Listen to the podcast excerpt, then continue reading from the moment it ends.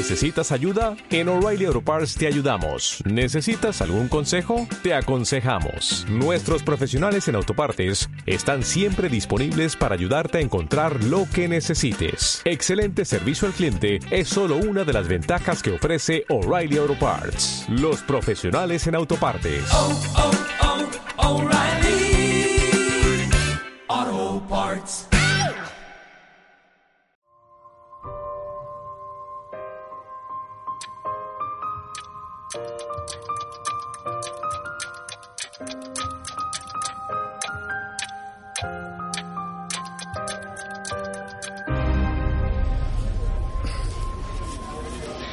Buenas, señor. Hola, ¿Cómo estás? ¿Cómo estás tú? Pues muy bien. Pues yo soy Edu Galán, creo. Soy Edu Galán y, bueno, de vez en cuando hago una revista que se llama Mongolia. Pero bueno, tú ya lo sabes. Perdona. Lo cuento a los espectadores. Perdona, eh, escúchame, ¿y tienes libros? Porque yo he leído, he leído tu libro, he leído Sí. la primera edición y la segunda edición. Estás loco. Yo soy eh, Javier Cansado, que soy eh, cómico, tú, tú me conoces, tú me has visto, y trabajo en múltiples, en múltiples facetas. Siempre mm, todo mm, velado por el humor, porque es lo que más me gusta, pero hago muchísimas cosas. Eres una persona poliédrica. Soy una persona poliédrica y polifacética. Pues Todo lo que empiece por po...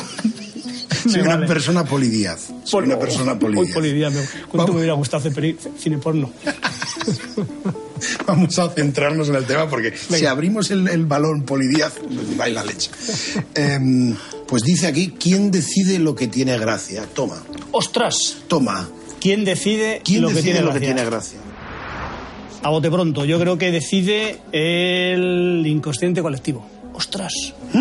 Sí. Que te vas al psicoanálisis. Sí, yo, bueno, yo, yo soy. Yo estudié psicología. Soy, fíjate, soy todo de la época todavía que el, que el psico- el psicoanálisis tenía vigencia. Imagínate. Imagínate, o sea, yo cuando empecé, cuando acabé, ya llegaba el conductismo, la gestal y tal, y todo esto lo arrumbaba Sí, un poquito. sí. Pero yo sigo pensando que, que Freud tenía razón en muchísimas cosas. Y creo que el inconsciente colectivo es el que, el que maneja los, el que maneja los hilos. Yo como soy psicólogo y llegué después de ti y soy conductista, pues, pues ah, para, mí eh, eh, lo de quién decide, la- quién decide lo que tiene gracia o que, o que pues, joder, viene, viene tan determinado por el cómo, el cuándo, el quién. Es que claro, lo de la gracia, muchas veces, muchas veces, y esto en Twitter se ve mucho, porque como en Twitter te dicen todo lo que piensan, porque total, no tenéis gracia. O sea, como cuando ¿Y? oyes hablar por los españoles. ¿Y? Es que los españoles creemos que no tenéis gracia. Ya, pero es que depende. Igual en Zambia tenemos un público muy fiel. Está muy bien una serie sobre esto de quién decide que tiene gracia. Una serie que no sé si has visto, que de Larry Charles, que se llama El, el peligroso mundo de la comedia. It's a dangerous world, filled with hate and violence and war, and amazingly enough, comedy. When you are not funny, you are what in English? You are not funny. Entonces Larry Charles, que es el, el director de Borat y es un cómplice habitual de Sacha Baron Cohen, se va por lugares del mundo peligrosos a saber qué les hace gracia, pero se va a Liberia a entrevistar a la gente después de la última guerra civil y que se están preparando para allá para la siguiente, a Irak, a Irán y, y claro, eh, y ves cosas Pero se ríen igual. Y o se ríen O sea, igual. verdad que se ríen, digamos, en mucha zarandaja, ¿no? Se, ríen de se cosas muy concretas. Se ríen igual. Y yo creo que sí hay una cosa que, que yo creo que, to- no, no sé qué te parece, que de la que todo el mundo se ríe, que es, son los gags visuales. Yo creo que Buster Keaton o Charles Chaplin eh, creo que harían la misma gracia, eh, a lo mejor poniéndoles color, a lo mejor, digo, la estructura Ya, del ya. gag. Sí, sí, un señor más. cayéndose, eh, un señor golpeándose, eh, si- sin que se haga daño. Esta cosa que decía este filósofo, del que no me acuerdo el nombre, ¿no? Que sea una incoherencia en una, en una secuencia normal. eso es, Berson. Que sea una incoherencia en, un- en una, serie, una Sí. secuencia de hechos sin que el protagonista se haga daño, porque si no deja de tener gracia. Sí, también tiene mucha gracia, algo que ocurre, una gracia inesperada. De pronto en un telediario algo ocurre y eso hace mucha gracia. La clasificación está Baton primero, sigue primero Vettel, Barrichello, Kubica y quinto Alonso. Massa ha tenido que abandonar. Y el que está siendo el más rápido es Kubica, por cierto. Así que es el que va, pues, eh, como, como si fuera un, un, un, un pepino. cuando digo el inconsciente colectivo, Sí. Eh, yo voy a seguir con mi aserto, ¿vale? Dale, voy a seguir freudiano porque ¿Qué- va, voy a qué- mi, mi planteamiento, ¿vale? Acertos con H, espero. y con X. Con. Acerto. El- yo, yo creo que cada época, bueno, vamos a ver, vamos a ceñirnos, creo que a una, una Sí, a una a sociedad, una sociedad, sí, porque sí. si no, a yo, creo que eh, tiene que ver con el momento histórico. Sí, sí, Y ese momento total. histórico se va modelando, se va modelando. Yo que soy una persona ya de edad casi provecta, de lo que te reías en los 70, no te puedes reír ahora, o sea, está claro. O sea, ahí va marcando una serie de circunstancias. ¿Y quién, y, qui- y quién lo decide eso? Pues lo decide, vamos a decir, la sociedad. Vamos Sí, a decir que somos, sí. vamos a decir que hay un grado de libertad Sí, matizada por los más media, por lo que sea, por cada, para cada momento histórico, pero hay algo ahí que sí que sí que te lleva a un sitio, ¿no?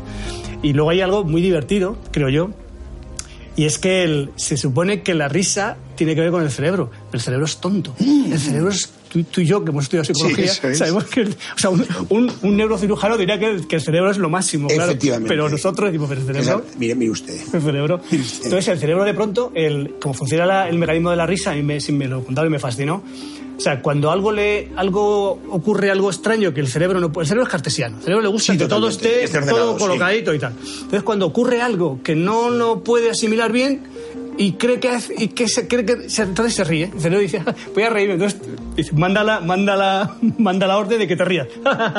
Pero no es el cerebro, o sea, es que es algo ahí que no es el, cerebro es- una especie como de, de catarsis, de salida para que porque para estar, para estar a gusto. Entonces, Sí, pero, pero ese momento que, que el cerebro, digamos, percibe esa sorpresa, eh, para que sea sorpresa, eh, tiene que estar dado por un ambiente determinado. Es decir, Claro, la, sorpresa, la sorpresa viene dada porque tú estás en determinada sociedad, en determinado momento histórico, que, que marca, de alguna forma, no sé cómo se consigue esto, de que eso es una sorpresa, de que eso va a producir gracia y entonces el mecan digamos que, que la estructura, el cerebro la entiende, pero el revestimiento, el, Es- vale. es- eh, eso se lo pone, yo creo que es lo que tú dices, se lo pone el, el momento histórico, eh, las circunstancias, pero sí es cierto que hay un- una sorpresa, digamos, muy, eh, ¿cómo te podría decir? Como muy, muy nata, muy eh, propia de, de- eso, de los gags, eh, de la secuencia típica del señor que se cae por un plátano, mm, todas estas cosas. Pero bueno, yo no creo que hablemos de esto, yo creo que hablemos más también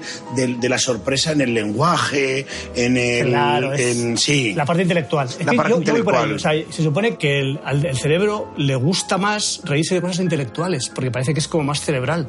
Sí. El cerebro, vuelvo a insistir, es, o sea, es estupendo porque con todo- controla todos los sistemas simpáticos, parasimpáticos, lo que sea, mola. Mola. Pero es poco.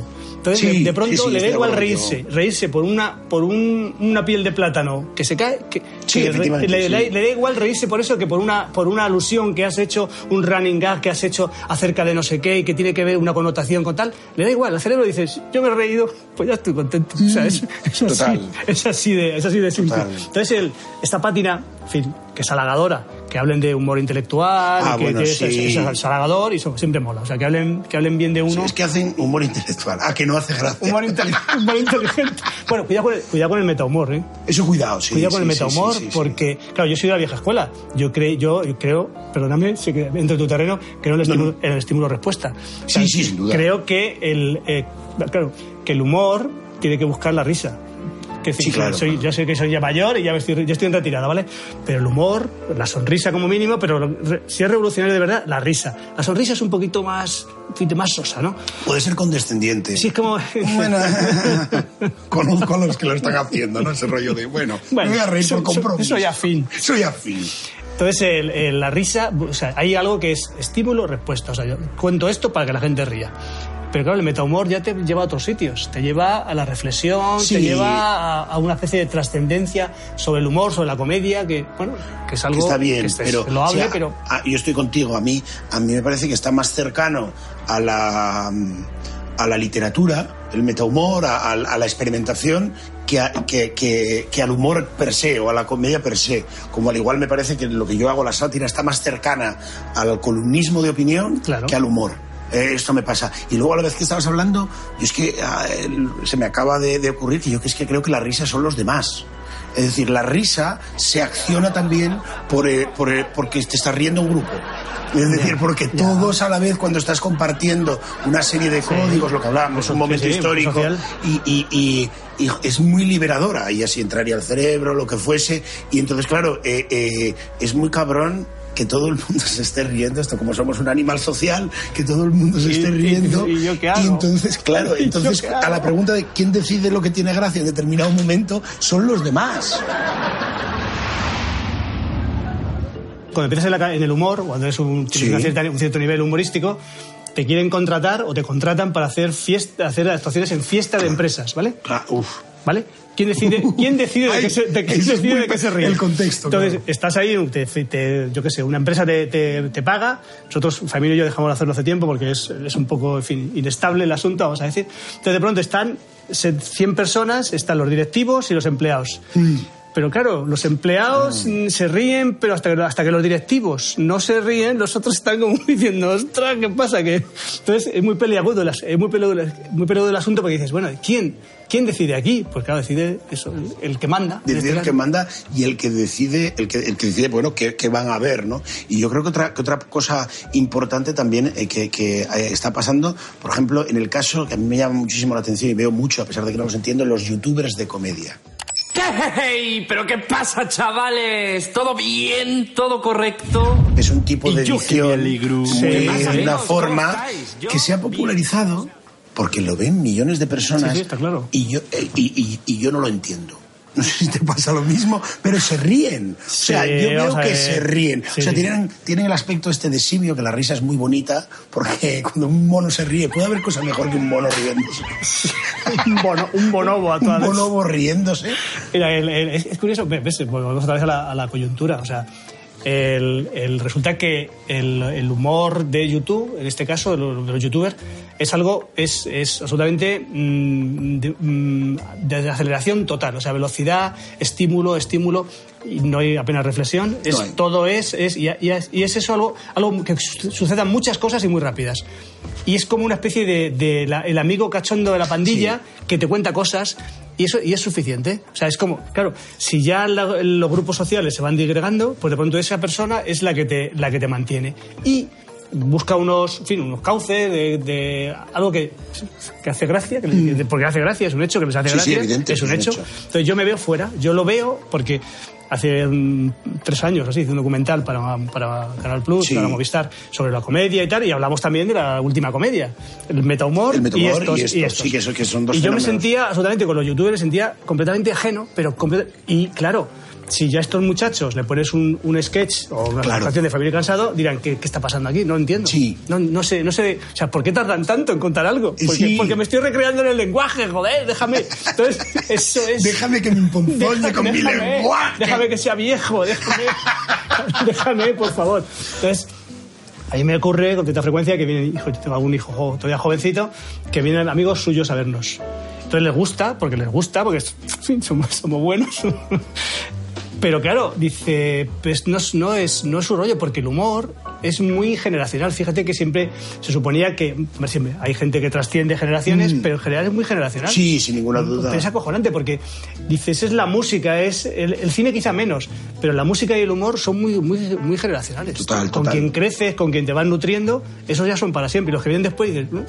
Total. Y, si, y, si- y yo creo que eh, en- al, al- eh, yo creo que esto parece, de momento estamos todavía en ello, pero parece obvio que, que con la aparición y la masificación de Internet y las nuevas generaciones, millennial, bla, bla, bla, bla, bla, bla, la aparición de esa tecnología tan loca, en el humor yo creo que ha hecho una cosa y también tiene que, eh, decide, decide la tecnología. Para mí, la Bien. tecnología actual Bien. ha matado a los chistes. A los chistes. La gente no cuenta chistes. La gente eh, eh, se enseña el móvil. Cuando eh, ya no hay gente. Es verdad. Es verdad. No se cuentan chistes. No se cuentan chistes. No se silba. No se Aunque silba. quiere decir que, no, que, no, que gra- no se pierde gran cosa. Pero, y luego ya, una cosa políticamente incorrecta. Ya nos echa el humo por la nariz. Eh, Cuando la gente fuma, nos echa el humo por la nariz. Y dice, ¿pero qué está pasando?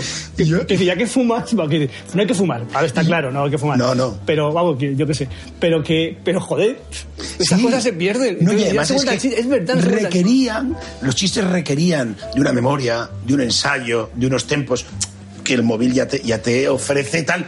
Y luego se está perdiendo otra cosa que a mí me encantaba, que, que, que es, parece anacrónica en los gas de los morancos cuando dice Humaita, Jonathan, ven para acá. Ahora le manda un WhatsApp. ¿Por qué la gente ha dejado de gritar por los balcones? Es verdad. Qué Baja, viejas somos. baja.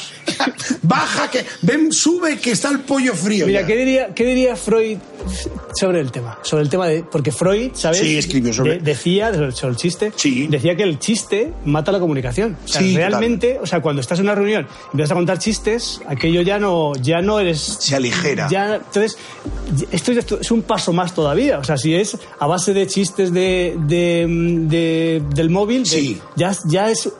Hemos dado un paso más hacia a ver qué pasa. Yo es que creo que tiene que, que todo es mucho más, por no ser pedante, más, más líquido, más ligero. Vale. Es decir, porque al igual que de pronto tienes, tienes todas las películas del mundo, yo tengo todos los sistemas y no, no- y empiezas a hacer así.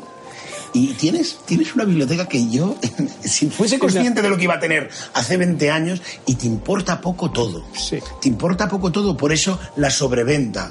Por eso cada semana hay la mejor serie de la historia que no te puedes perder, o llamar la atención sobre cosas que tal. Y, y creo que, que- que es por la cantidad de contenidos. Tenemos que tener contenido. Es, es el Claro. efecto, es el efecto Zara. El efecto Zara, que es eh, yo me quiero vestir diferente todas las semanas Claro, y que es muy barato.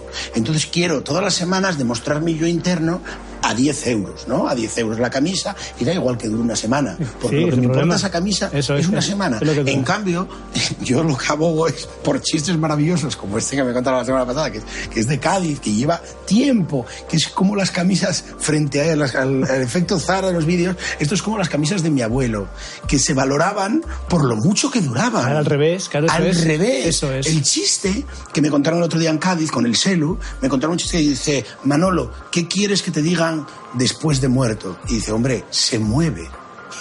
Claro, joder. Maravilloso. Eso, pues lleva generación, bueno, un tiempo muy razonable eh, funcionando. Ya nadie ve vídeos extraordinarios de hace 10 años, ¿no? Esto- Sí, claro, claro. Pero bueno, pero eso es, pa- es- es- volvemos al, al tema. Es parte del momento Del histórico. histórico, claro. No, eh, o sea, eso es- De pronto lo- los, los caminos, el, el- fin, la palabra, el mainstream, va Sí. hacia un lado y luego hay gente...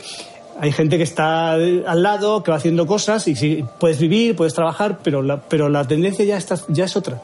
La tendencia ya es otra y, y es, y es algo que es un intangible. O sea, porque ¿qué, qué, ¿cuándo pasó? O sea, ¿qué, un- fue un Ah, martes, sí. fue un martes, es. un martes que te levantaste por la mañana y dices, ah, ahora, ahora lo que hay que hacer es cosas cortas, tal, y ya no, ya no hay un chiste con un, fin, con un cierto desarrollo y tal, ya, ya, ¿qué ha pasado? Pero, pues eso es algo paulatino, cuando te quieres dar cuenta, eso, estamos, somos líquido, efectivamente, Sí, sí, la- y, la- y de las- pronto... de pronto te encuentras, esto fue, fue el martes 8 a las 9 de la mañana, y te encuentras en un mundo completamente diferente, con unas comunicaciones diferentes, pero yo creo que también, eh, como toda acción tiene reacción, creo que también eh, ese, ti- ese tipo de humor, aunque eh, más, digamos, pues eso, más el- eh, elaborados, con más tiempo, con, creo que también, aunque sea más minoritario, tiene su público. ¿Tú crees que se puede, si alguien, vamos a decir, en un cierto nivel, el que sea, político o intelectual, el que sea, puede decidir de qué reírse hasta ese, hasta ese punto? O sea, puede, yo- o sea, puede decir, de algún modo, confabularse con una serie de... bueno, ahora la- el- Vamos. el- vamos por aquí. Vamos, o es, o es algo hombre, espontáneo. Yo creo que es espontáneo. Yo creo que es espontáneo, yo creo que es espontáneo, pero también por los tiempos. Esto que dijiste sobre el humor, que lo, lo, lo, lo, digamos, lo, en una reunión, si te pones a hacer humor, eh, aligera en la reunión, yo creo que, mm, que el humor también está siendo utilizado en la política para aligerar ciertos discursos y humanizar. Vale. Es el efecto que yo conozco, de, de- el efecto muy conocido de Esperanza Aguirre. Pues la presidenta Esperanza Aguirre, sí. A ver, vale, vale, vale, vale. Vamos, mira, mira, mira qué ansia, mira qué ansia. Nosotros aquí, tranquilos, calmados. ¿Por qué? Porque la tendremos. Y si no, no pasa nada. Presidenta, ¿ya lo ha decidido? ¿El qué? Si se presenta o no hoy. Pues ya lo he decidido. fíjate. ¿Ya lo ha decidido? Ya, lo tengo ya ¿Cuál es la decidido. respuesta? Atención, ya he decidido si se presenta o no. ¿Sí o no? Esperanza Aguirre en cuanto empieza, se humaniza con el caiga quien caiga. Es, es culpa, Claro, claro. es culpa de caiga quien caiga eh, que Esperanza Aguirre haya ganado las elecciones. Yo creo que evidentemente no. Ahora es uno de los factores que Esperanza Aguirre jugó muy bien, o Donald Trump, o con la gente que estaba dispuesta a votarle eh, para, para humanizarse y luego que hizo que, que, mm, que esa gente que votaba a Esperanza Aguirre, por gente que no la votaba, eh, se les viese como, bueno, anda, votan a Esperanza Aguirre que tampoco es tan mala. Y luego llegó al ayuntamiento y dijeron, es malísima, es un Bueno, horror. Yo, yo, No, yo creo ejemplo, que ¿eh? es- has, son dos, has sacado dos temazos. Dos del humor político es un temazo y luego si el humor político es realmente eficaz. O sea, yo, yo creo, bueno, o, o si realmente, o, la, ri- o si el humor, si la risa es algo, es, es, es inocua. O Mm. sea, esta cosa que cuando hay algún problema dicen, no, es que es, es en broma, es que estoy... Dicen, no, no, no, no, no, no, no, no. Por cito a Freud, joder, parece que, Bueno. parece que me he levantado ahí freudiano. Freud decía que no hay lenguaje, no hay, no hay, la idea de en broma no existe. O sea, cuando Claro. tú hablas, sale de ti, sale... Si, si crees en el, si crees en el inconsciente, yo creo en el inconsciente, me cago en madre, hostia. Entonces, eh, Yo creo que somos receptores de estímulos yo creo que exclusivamente. No, no, no. hay una amígdala ahí que nos mata. Bueno, bueno entonces yo, yo creo que hay algo ahí que te hace que te hace aflorar una especie de catarsis, que te hace co- Mm. y el chiste es algo muy favorable para hacerlo. Entonces yo creo que el humor político, fíjate, ahora has citado a, Trump. Trump. Trump. Yo creo que cuando todos los, los cómicos eh, demócratas de izquierdas en América se metían con él, no, no es eficaz. O sea, no es eficaz porque una cosa es que digas que su discurso o su, lo que, o su planteamiento es, es malo, pero si te ríes de él, lo que haces es que la gente que está cercana a él le va a defender. O sea, digamos que sí, sí, o sea, puede ser un chiste maravilloso, graciosísimo y me río, pero si buscas eficacia política no la consigues. Porque con el humor político de ese estilo, digamos que es un poco como, como decir, mm, predicar a los conversos. O sea, estás hablándole solamente al bando que ya está en contra de Trump. Pero si quieres, si quieres ser eficaz, tienes que decir que la gente que está en- a favor de Trump, decirle, mira, que es un tonto. Pero si le dices, te dices que es un bobo, va a decir, no, no, es que a mí me, me cae bien, entonces voy a defenderle. Entonces es contraproducente. Sí, sí, no, es, es contraproducente. O sea, es- No, no, yo pienso lo mismo que tú, es decir, por lo menos siempre lo pensamos, nosotros haciendo sátira, solo predicas a los a los eh, a los convencidos. Evidentemente, eh, eres una diversión, yo lo veo cuando haces críticas a políticos que, que son los de los tuyos. Entonces vende- vendes menos, sí, sí. eh, eh, te insultan, ¿Pero por qué? oye, ¿qué Claro. tal? ¿por qué has hecho esto? Si no eres de la izquierda verdadera, de la... bueno, todo este rollo, ¿no?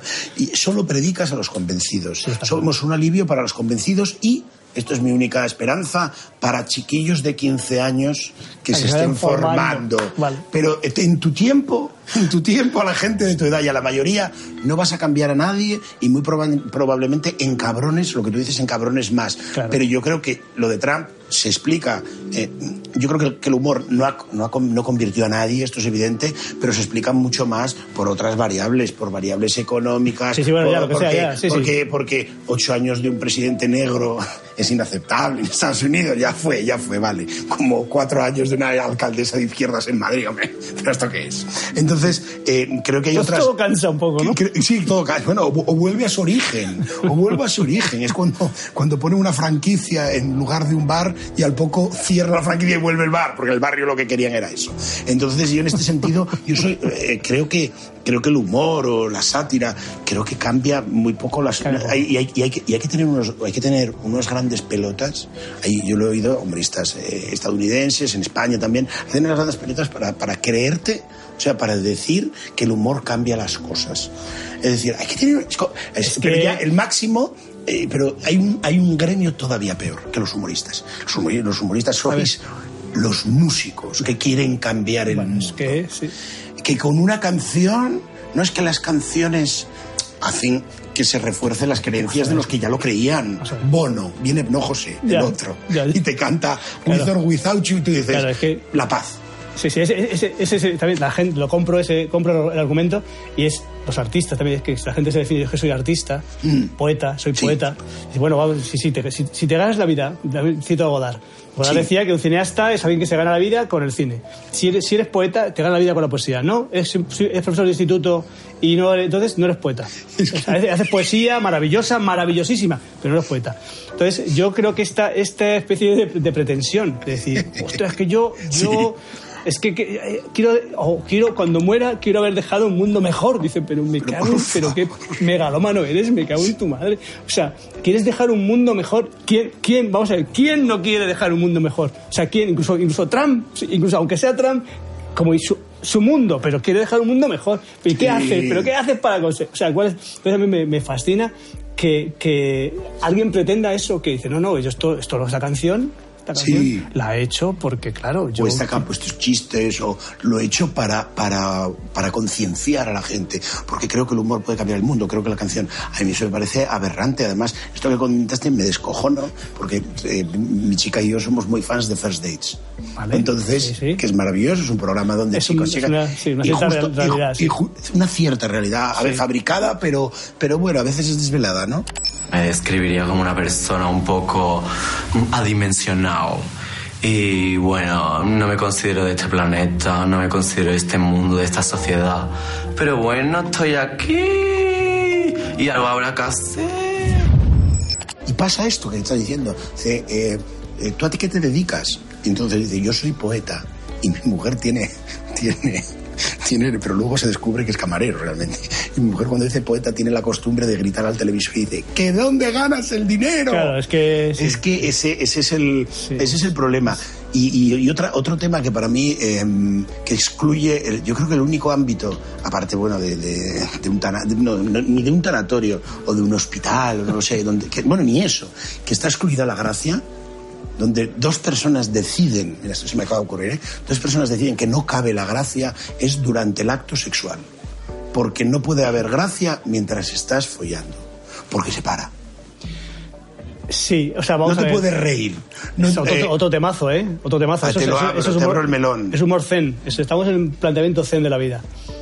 Yo creo que, vamos a ver, yo, es decir, no voy a presumir, no voy a decir que este sea mi, mi, fin, mi constante vital, pero yo he conseguido reírme y es, cuando lo he conseguido, es verdad que a lo mejor había por medio algún tipo de sustancia, vamos a decir, alguna ingesta de, de lo que sea.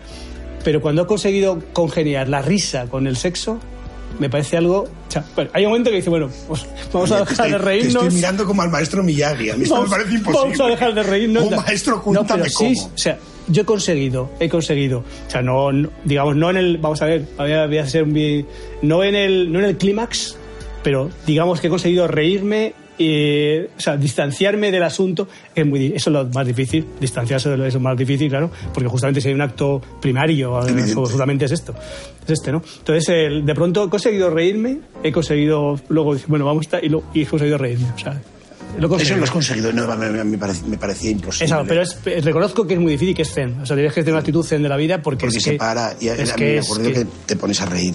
Es decir, los dos. porque, porque realmente el sexo es algo, si lo ves desde fuera, la gente que se excita con las películas porno, es que parece que todo es bueno, pero, pero en algún momento por ahí es, es, aberra- es graciosísimo. Es. Es colócate no sé cómo, haz no sé qué. O sea, es como una coreografía absurda que no ocurre en la realidad por mucho que se intente. Yo, yo colecciono, colecciono el título de películas porno. O sea, Sí. igual, que, igual que los chistes, no se sabe quién los, que los, los chistes, me refiero los chistes de autor, que se sabe, se sabe quién son, pero los chistes que, populares, aunque hay menos, pero todavía siguen viendo Sí, chistes. sí, claro. Eso es algo que se lo inventa algún señor de Cádiz. Un señor que Sí, vive en Cádiz, sí, en sí, una sí, casa sí. ahí y se los inventa. Yo colecciono, colecciono este, portadas de, chistes de películas porno y me encantan. Me Es encantan. maravilloso. Me hay, algunas, hay algunas que son Poli Díaz, la de Poli Díaz aquella era el lama y la que los lame, era aquello. Sí, y a mí mi, favorita, mi favorita es eh, pienso pienso lo pienso luego pienso luego follo no pienso luego lo no follo luego luego joder es descartes hostia vamos a ver. Follo luego existo no follo luego insisto eso es. Eso es follo luego existo no follo luego insisto está ahí pero bueno hay un Mendas el, el hermano pequeño o mayor del de que cuenta que hace los chistes que escribe las Claro. escribe las portadas Te iba a sacar otro melón. Es decir, en esto de quién decide que tiene gracia, ciertas clases culturales, eh, normalmente de izquierdas, tratan de decidir que lo popular no tiene gracia. vale Por ejemplo, te pongo Vale. el ejemplo, pues yo qué sé, eh, de- de humor popular, pues yo qué sé, los morancos, Lina Morgan, eh, que son, no Arturo Fernández, que no son, eh, no es que sean populares, son lo siguiente, o sea, llenan, llenan Tienen un éxito éxito brutal. Este año me voy a poner negra. Pues la verdad es que se te nota ya, ¿eh? ¿Ah, sí? Un color muy bueno. Está cogiendo un doradito precioso. Sí, yo lo sé.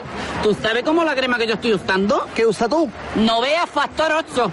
¿Y es buena? ¿Que estés buena? Ay, yo me pongo no vea por la mañana, no vea por la tarde, no vea por la noche, y no vea al día siguiente el color que tengo, a.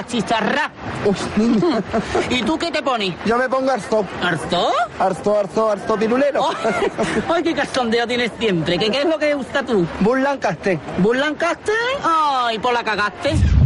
¿Por qué se tiene esta condescendencia de decidir que esto no tiene gracia o que, que, que es, que es un costumbrismo Ya. o la que se avecina, Bueno, ¿no? Por ejemplo. Bueno, es un poco, ese- tiene ese- esa connotación elitista, que está claro. Lo que pasa es que mola. Es que está, vamos a ver, el- yo, yo cuando, cuando empezamos a hablar yo decía que el cerebro es bobo y le da igual reírse, reírse de una, de una, de una piel de plátano que de una cosa más elaborada. Un chiste sobre Hegel. Pero esto es, ¿Sabes el chiste ese del ornitorrinco? El- está en un... Es maravilloso. Esto es un camarero que está en un bar y entonces entra, entra, entra Platón con un ornitorrinco en el, en el, en el bar y se queda el camarero y dice, y dice, y dice- y dice Platón, dice, es que en la caverna parecía mejor. Es, ya está. Una maravilla. Es una maravilla. Pero dices, pues a un cerebro le da igual reírse por eso que reírse por Sí. reírse por una. Entonces, el, pero es cierto que la carcajada, la risa es algo muy inmediato, muy primario, ¿vale? Pero sí que hay una parte de elaboración que dices, después dices, ¿de qué me estoy riendo? Y te mola, como, como ser humano, en fin, el, eh, eh, ser humano que ya tiene un fin, una, un nivel, dice, pues me gusta más reírme de cosas que están, que tienen una, que, que digamos que hay un trabajo, que hay algo ahí que tiene una, un- un- un- una tesis intelectual, si quieres, te gusta más reírte de eso, personalmente creo. Y eso, si, si tienes eh, cierto cul- cultivas un poco la cultivas un poco el, el- el- el- el intelecto es decir el mismo que si ves una película y te quedas con la peripecia argumental o cómo interpretan los actores o ves un, vas un poco más allá sobre la puesta en escena y tal digamos que los niveles están ahí o sea tú Sí, disfrutas, no, no, eso disfrutas como disfrutes duda. pero siempre disfrutas más cuantas más cosas veas en las cosas el- Eh, no, no, eso sí, yo, yo creo claro. que sin ninguna duda, pero popularmente, eh, y se ve por las audiencias, la, la gente prefiere un costumbrismo, un orden, una secuencia, no, no, no le des, porque, pero también es lógico, es decir, también es lógico, estás todo el día trabajando y tampoco quieres una comedia, eh, o sea, que llegas de pronto a casa y digas, ponme, Mira, nosotros, ver". Familia y yo, el- tuvimos un, un programa de la 2 Sí. hace muchos años, hace 20 años, no muchos años. ¿Sabes que el otro día, macho? Bueno, insólito, macho. Resulta que el otro día, vamos, me, me levanto por la mañana, llego, cojo, voy. ¿Quién, tú? Yo, coño, sí. Ya ves. Menudo soy yo. Joder. Digo, me voy a levantar. Y ya está. Y voy. ¡Ey, Ya ves. Y es un programa que ahora vamos a decir de culto, que se, se- la gente le, le- la referen- lo referencia un poquito, ¿vale? sí, un poquito. Ese programa había, una, había un ranking mensual de programas. El, el programa más visto nuestro, el más visto de te los hicimos 26, o sí, hicimos 26, el más visto fue, lo tengo marcado, 153 del mes. O sea, un programa que se supone que era, oh, el orgullo del tercer mundo y tal. Bueno, pues Sí. ese programa, el más visto fue el 153 del mes. O sea, generalmente era había 200 programas delante del nuestro. Entonces decías, mm, ¿qué, ¿quién sigue esto? ¿Qué, qué inter- Vale, pues hay una- un grupo de gente, un minoritario y tal, pero que tiene una capacidad de decisión, una capacidad de influencia, son prescriptores, lo que sea, que eso, eso le da una importancia. Entonces, digamos que mm, vehiculizas el éxito con el- lo popular, pero luego hay una línea ahí que también, también está bien y también va marcando tendencias y va haciendo cosas. ¿Qué es mejor? Es que me da igual. Yo, yo, Sí. yo, yo lo que quiero, al fin y al cabo, es reírme. O sea, quiero reírme pues leyendo Mongolia o quiero reírme viendo a, a Morancos. O sea, Sí. Yo quiero reírme. O sea, soy un, soy un estúpido. Quiero reírme. Y además soy muy, gre- muy gregario y, y me encanta, me encanta, me encanta reírme, me encanta los- los- la gente que, se hace- que hace humor. Soy muy defensor, aunque sean cosas que no sean muy afines a lo que yo hago, pero lo defiendo, digo, lo defiendo porque creo que es tan beneficioso, tan estupendo. Sí, yo es que creo que esto de la, de la gracia, por mucho que, que en determinados temas los agüe, ¿no? No se nos pueden entrar, tampoco son temas que me interesen, porque dice, no, es que cuando hacéis humor de política, eso, se, se alivia todo. Y digo, pues vale, mire, mire- mire- mire usted, tampoco, mm, tampoco creo que sea ningún problema para el país, porque yo creo que el país, quien va a decidir, va a estar condicionado por tantas variables, mucho. Somos el humor en la elección del presidente, estamos el 153. Estamos el 153. Ojalá, el otro, ojalá. El otro día, eh, y ahora estoy en Alsina, le pregunté a una, a una señora que era votante de Vox. y me dice, pues yo los voté porque quiero orden en este país. Esta, esta frase que es terrorífica y muy habitual en determinado tipo, eh, ahí no entra el humor. Ahí lo Da que igual, haces- pero, pero ni siquiera ni siquiera el humor a su, a su favor. Porque ella lo que quiere es orden. Y si, si hacen un, pues bueno, más, más razón tengo. Si me hacen humor a favor de Vox, más razón tengo. No puedes, o No sea, puedes. eh, eh, no puedes cambiar nada más que. eh, yo, yo- siempre digo que, por ejemplo, los shows de comedia y tal son un alivio de dos horas de la realidad. Luego de hora y media. Eh, sales, luego sales y está ahí. Si has agregado, yo que sé, endorfinas o lo Eh, que sea, eh, y, ta, ta, ta, y luego de momento que se calma y ya, ya está, da igual. Da- da- es, es, es, es tremendo, pero es que da un poco igual. Al hilo de eso, hay, hay algo, hay lo que te hace, lo que te hace reír a ti, a ti- a lo, lo que te hace reír, a- lo que hace reír a cada uno. Sí. Que obviamente está mediatizado, como tú comentabas muy bien antes, mediatizado por el grupo, por lo que está Mm. pasando en ese momento. Es más difícil reírte tú solo frente a algo que reírte en un grupo, es que es muy diferente. Pero hay algo que, que es un intangible, o sea, que es algo, dices, ¿por qué me hace reír esto? ¿Por qué me hace reír esta gente? Porque dices, yo, mm, yo sí que voy a analizar lo que está haciendo y digo, y digo no me interesa mucho. Claro. Luego me río. Claro. Digo, o, o- o por el contrario, digo, joder, qué interesante, qué, qué, qué trabajazo, qué hilado todo, qué te- pero no me hace gracia. Y es porque hay una, una condición que se llama el, el verosímil cómico y es algo primordial en el humor, primordial. Y es que tú me hagas reír, punto. Y a partir de ahí ya empezamos a hablar. Pero si tú tienes una prosodia, un aspecto, un, un tema, lo que sea, que no me mola, ya puedes, ya puede ser algo genial que no vas a hacerme reír jamás, tío. No, eso, eso es Y imposible. al, y al revés. O sea, yo veo, yo que sé, eh, eh, comentábamos antes de empezar algo de. eh, Mencionamos a Raúl, a, a Raúl Cimas, en este caso, ¿no? Entonces yo veo a Raúl y ya estoy, ya estoy encantado, ya estoy feliz. Ah, claro, Ya sí, estoy sí, feliz. sí, sí, Entonces ya estoy sí, feliz. sí, Hay algo ahí, ahí hay, hay que, que sintonizo, empatizo con lo que sea que me mola. Y es algo fundamental. Vale. Take it easy, take it easy. Take it easy. ¿Vale? ¿Qué tal? ¿Cómo estáis? Se me nota eufórico, ¿verdad? Ando metido en un lío. El otro día iba conduciendo y de repente un, control de la policía, ¿no? Hostia. Claro, yo había bebido. Claro. No, no vaya. Y luego también hay otra cosa, siendo, siendo materiales, que decide, eh, y, y esto lo he vivido el poco, poco tiempo que hemos hecho teatro, que decide si ti- tiene gracia o no, que es externa, que es pagar una entrada. Hombre. Pagar una cosa tan tonta como pagar una entrada. La diferencia entre un espectáculo al aire libre o Hombre, el sitio donde lo hagas, eh, pero sobre todo pagar una entrada. Edu Acoto, paga una entrada y que esté lleno. Ah, bueno, sí, eso ya. Que esté lleno para que sepa que seas un privilegiado. O sea, he conseguido entrada para ver Mongolia, el Sí. musical, ¿vale? He conseguido entradas para ver esto. Sí, sí, y estoy, somos estos 400 personas, 500, 600, 200, las que sean, solo somos nosotros. Eso te da, es un acicate fabuloso. Fabuloso, fabuloso. El precio, yo lo, lo he vivido cuando es la, la entrada es libre. Eso se dice, entrada libre. Es todo gratis, ¿no? Entrada libre, ¿cómo libre? Hostia, no me joda. Eh, em, eh, eh, y entonces notas que el público, a pesar de no haber pagado nada, te pide más. Te pide más, ¿por qué? ¿Por qué? Porque tú no vales nada. Eso es. Porque tú no vales, si eres gratis, no vales una mierda. Como psicólogo, sabes que lo primero que te. Bueno, lo primero, pero Claro. una cosa que te decían. En- en el- eso es una- hay que el cobrar. psicoanálisis. Las consultas Eso es una- hay que es, cobrarlas. eso es. Poco, mucho, adecuado a la persona con la que estés, a su estatus social, lo que sea, pero hay que cobrar siempre. Que se valore. O sea, lo gratis no, no, no funciona. O sea, no, me refiero, no funciona. Hay gente que lo agradece muchísimo, pero en general no sé, hay que cobrar las cosas. Y es, es fascinante. Hay, hay otra, otra cosa que, es, en fin, es un tema lateral al asunto, pero yo recuerdo cuando, cuando empezábamos, Familia y yo, que hace 40 años, me mareo, madre mía, me mareo, tío. Pues el, veías a la gente, ves al tricicle que ya estaba Sí, funcionando claro. y tal. Y entonces de pronto yo recuerdo que ibas a verlos, son amigos, y, pero ibas a verlos como fui, como admiradores. Entonces había una escena y había, y había risas, sin hacer nada. Sí. La gente ya iba con esa expectativa de que es. Y Entonces te daba rabia porque decías, joder, con lo que me cuesta a mí, que salgo a escena y hasta que no pasa un rato no consigo demostrar que soy divertido y tal. Y yo, yo anhelaba eso. Digo, hostia, yo quiero ser- tener esa fuerza para cuando salía a escena, que ya nos pasa, hace tiempo que nos pasa, afortunadamente.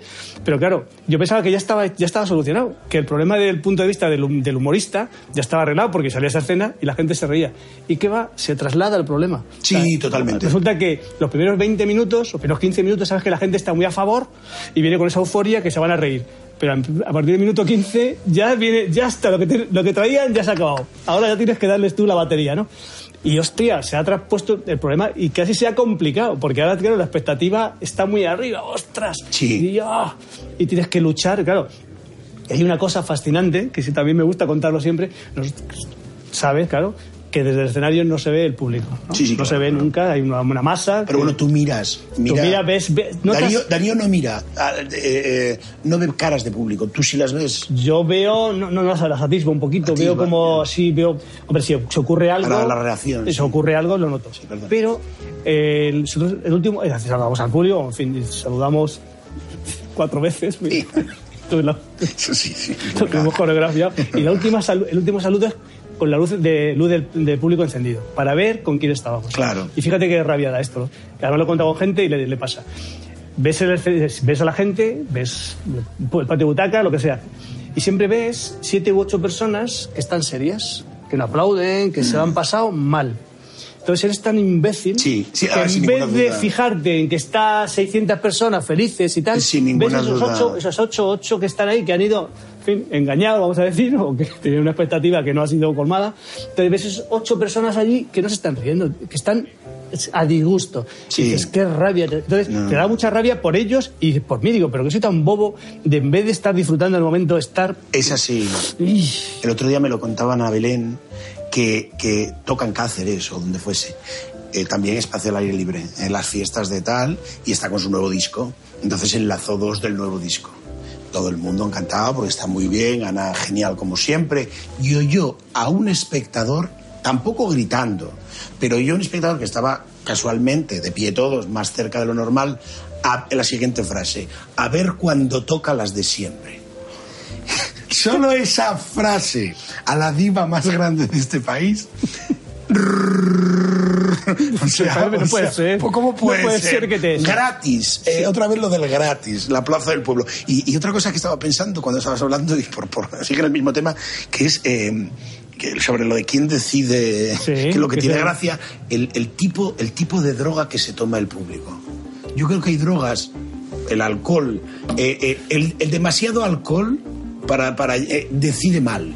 Tratan de ser más graciosos que el cómico en el escenario. Creo que, el- que que por lo que yo veo, que no soy consumidor, Darío sí, de porros, creo que es más agradecido porque los deja. Sí, el- bueno, no- nosotros jamás hemos salido a escena nunca No, no, bajo, no, no, pero bajo digo el influencia. público, no, no, no, público. ver la comedia, sí. No, porque tienes que estar muy, muy Sí, por tienes que eso. estar absolutamente en, en tensión y eh, muy Claro. ojo a visor lo que está pasando, ¿no? Pero eh, yo creo que las drogas que, que, mm, que te, te- te- te sacan, la, la cocaína, el Sí. alcohol y tal, no son convenientes. Que la generar esa euforia no es conveniente. Mm. Si- no es- conveniente, yo creo que no es conveniente nada, pero, por ejemplo, el, el hachís Sí. que, que es una droga que, que, que un poco es, digamos que es fomentadora de tus rollos. Eh, Son drogas que hablan de ti, de tu, de tu condición, de, de tu condición, además en ese momento, lo que estás viviendo. Entonces sí que puede ser algo que, que, uf, que te haga aumentar, aparte que, bueno, la- las, hachís como te hace que lentece las conexiones Sí, neuronales sí, y tal, eso eso, es. hace que de- sea más in- puede ser más intenso aquello. Y se crea, un- se crea una especie de una, una, una convección ahí de, de intereses y tal. Pero yo creo que, yo creo que, desde luego, el alcohol, cuando estábamos en bares nosotros, el alcohol, la coca, la coca estaba muy en boga, aquella. era, era absolutamente contraproducente. Era- O sea, era- era- porque es gente que está Es a favor, pero a, fa- pero a favor que dices, pero no quiero que estés a favor. Deja gente que te, que, que- que- que te, te- te iba- te acotaba las cosas, te hacía rimas, te- te- tu última frase la, la repetía y dices, no, joder, No, no, es- no es que esto. me ha jodido esta No es esto, literación. no es esto. Deje de admirarme, esto de Fernán Gómez. Deje de admirarme. Deje- yo a usted le admiraba. Dice, pues deje de admirarme. Hay que tener mucha sangre fría para un fan decirle que. Decirle que... Hostia, tienes que tener, tienes que tener Pero justo la antítesis de lo que hablamos. Ana Belén, Sí. se, Ana Belén se hunde porque hay una persona que le recrimina, o recrimina, que dice que canto que era de siempre, a Ana Belén, o nosotros nos agobiamos porque hay ocho que no se... Entonces, sin embargo, Fernando me dice, dijo, vamos, "Mira, a ver, a mí Vaya, la vida sigue... Vaya, vaya a ser la verdad. Y hoy te iba a preguntar si puedes decir a alguno quién te ha hecho más gracia a ti en la vida. Puede ser bueno, a mí personal me- o- Yo creo que, bueno, Famino es el... Carlos es la persona más graciosa que, Hostia, que ha es que es habido. increíble. Carlos es increíble. Famino es la persona más graciosa que la que está nunca jamás en un escenario en la vida. O sea, es, es la gracia pura, por la pureza absoluta. Yo el, con la... Fíjate, no me río con los americanos. Creo Ah, yo- yo- me lo, me lo contaste. ¿Qué otro no te ríes, no te Ahí ríes con los americanos, o sea, me encanta, me Bueno, si los encanta, entiendes, me lo sabes. encanta, me encanta, me encanta, pero no me río porque me falta esa connotación de la, la prosodia cuando hacen un acento tejano. en- veo que están cambiando el acento, pero no, no veo la gracia. No, o, o cuando hacen referencia, aparte, cuidado, que los cómicos, los cómicos americanos en España, poco, poco que hacer, ¿eh? O sea, Ah, esto, claro. la gente no te, no te espera tanto tiempo. ¿eh? no, En no, Argentina, Estados Unidos son gente, mm, público moderado y tal, que te da pábulo para que tú cuentes cosas y tal. Aquí Es otra cosa, porque son protestantes. es- Claro, es que es otra cosa. Aparte, y aparte cuando dicen, la- eh, pasa como con el cine español, la industria del cine español. Y dices, no, perdón, es La una contradicción de términos. De los cómicos españoles que la- se contradicción. Aquí no hay, no hay, la- no hay nada, no hay nada, no puedes. No, hay, no, se puede puedes-. No puedes tirar. Entonces, el, a mí, yo, eh, fíjate, yo, yo el, no sé si lo he contado una vez, yo Mm. me dedico al, bueno, me dedico al humor. Lo, lo que me impactó más en la vida fue un cómico mago, fíjate, un cómico mago, Ah, sí. ¿sabes? Que es algo que es una, también, sí, sí. es una contradicción casi en términos. que es un poco como. Yo admiraba mucho a Pepe Carroll. Bueno, Pepe Carroll, pues hay uno, eh, Julio Carabias, es un cómico, eh, era, era mago y que con 15 años voy a la Mandrágora, me lleva mi, un primo mío mayor, la Mandrágora, no sé si se llama la Mandrágora, todavía se llama la Mandrágora o aún se llama la Mandrágora, y voy a ver eso, voy a ver un- al 6, Sociedad Española de Ilusionismo, y actúa Julio Carabias y habla y cu- cu- cuenta cosas y hace magia. Y cuenta cosas y, y digo, ¿pero esto qué es? O sea, algo ¿Qué es esta maravilloso. Sí, sí, sí. Maravilloso. Digo, pero esto es gra- gra- gra- gracioso. Y yo, claro, yo había visto pues típico o cosas así, pero nunca en directo a alguien de ese porte, ¿no? Y digo, ostras, ¿qué es? Y luego me he reído mucho con Pepe, con Rubianes, me he reído muchísimo. Sí, con Pepe, con Rubianes me he reído muchísimo, muchísimo. Con, Y con aparte, Ignat- los cómicos que tienen, y nadie es genial, los cómicos que tienen la habilidad de hacer magia, cantar, eh, hostia, no puede haber cosa, no puede haber cosa más Que no, bonita. que espero, que, espero que seas infeliz. Espero que luego en la vida diaria todo te vaya Sí, mal. todo ¿no? te vaya mal. O sea, que tengas Esto sea una catarsis, Está- tu vida sea un desastre y aquí, aquí eres, un, eres un semidios. Pero tu vida diaria, que, seas- que se te quemen Pues- la- las lentejas, porque no puede ser que sea tan, tan Pues, bueno tío, voy a todo. terminar tío. con un, un poco de frase groucho porque nos tenemos ya que ir. Que yo creo que una de las personas que más gracia me ha hecho en la vida eres tú, pero no hoy. Pero como era, perdona que me, le- perdona que me levante, o no, perdona que me era- levante. ¿eh? era, he pasado una velada maravillosa, pero no ha sido esta.